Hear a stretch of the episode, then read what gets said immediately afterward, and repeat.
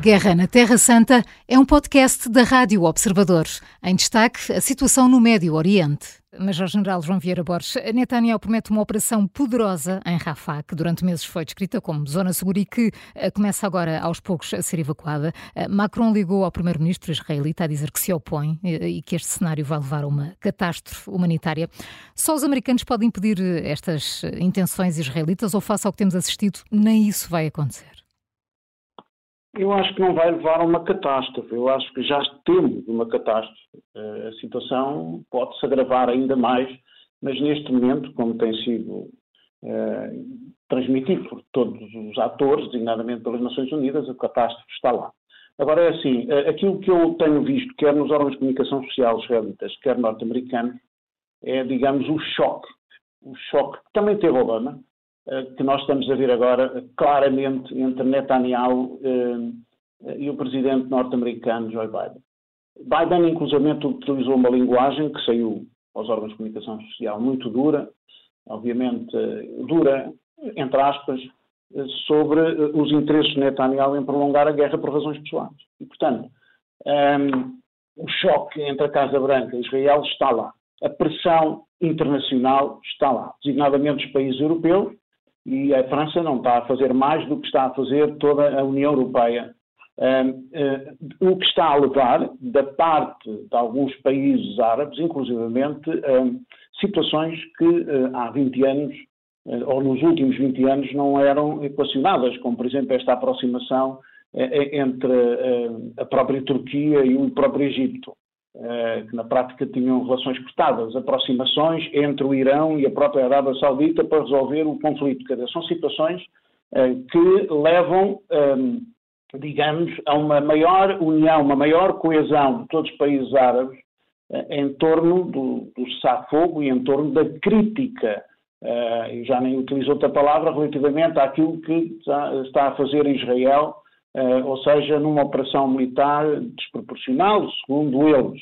Segundo Netanyahu, obviamente é uma operação que é fundamental para colocar o estandarte da vitória, para ter maior liberdade de, de negociação, designadamente no acordo em que ele, inclusive, não mandou o delegado para o delegado israelita para o Cairo, em que estão novamente a negociar, mas nós também já percebemos que Israel recusa um cessar-fogo permanente.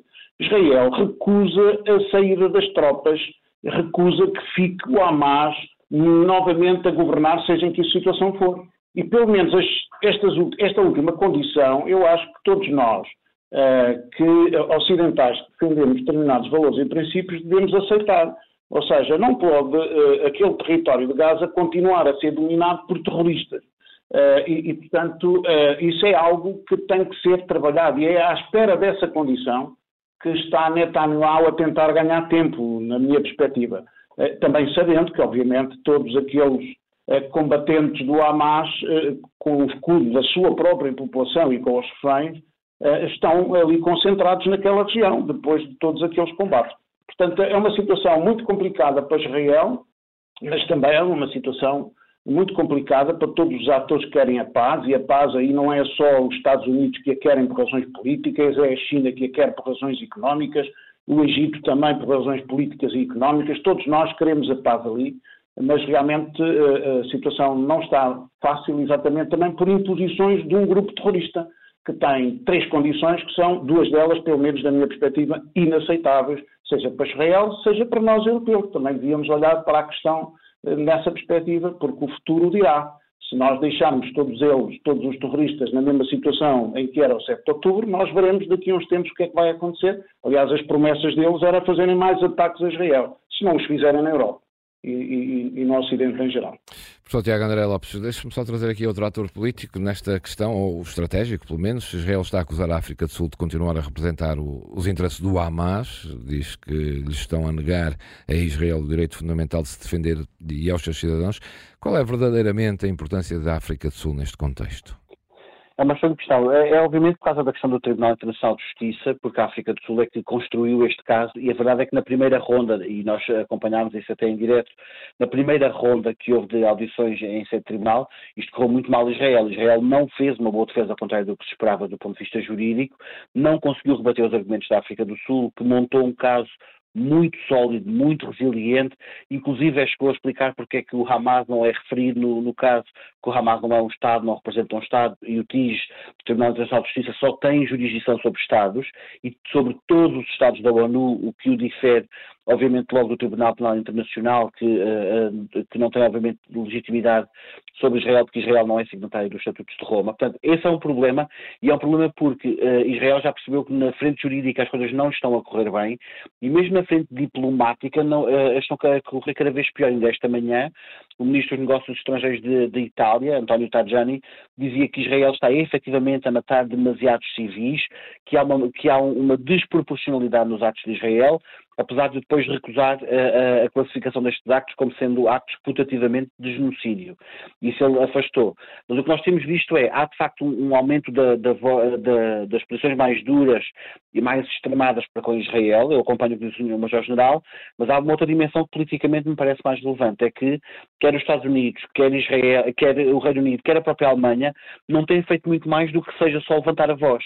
E isso nesta fase é muito pouco. Os Estados Unidos podiam, por exemplo, suspender o envio de armamento durante dois, três, quatro dias para forçar Israel a vir para a mesa negocial com seriedade e não o têm feito e fazem medidas, tal como o Reino Unido também fez, que são mais fogo de artifício mediático do que concretas. Eu dou-lhe o caso, por exemplo, dos colonatos. A medida de suspender o visto para os, para os colonos que incitem à violência contra os palestinianos é uma medida interessante, mas num país com 700 mil colonos, a medida até agora foi aplicada a quatro colonos pelos Estados Unidos e a seis colonos pelo Reino Unido. Ora, parece-me manifestamente insuficiente e absolutamente absurdo acharmos que apenas 10 de 700 mil colonos instigaram à violência e, e, e, e se excederam até na retórica. Basta percorrer as redes sociais israelitas e temos essa percepção. E depois há o outro lado, que é a Europa, pelo seu mutismo e pelo seu silêncio, está a alinhar com uh, algo que é cada vez mais difícil de justificar e de compreender, não é fácil de explicar, uh, que Rafah foi apresentada durante largas semanas como uma zona segura. O Júlio e a Maria João lembrar-se-ão também que a certa altura até se falava da uhum. grelha de segurança, que havia Sim. quadrados de segurança, e tudo isso desapareceu.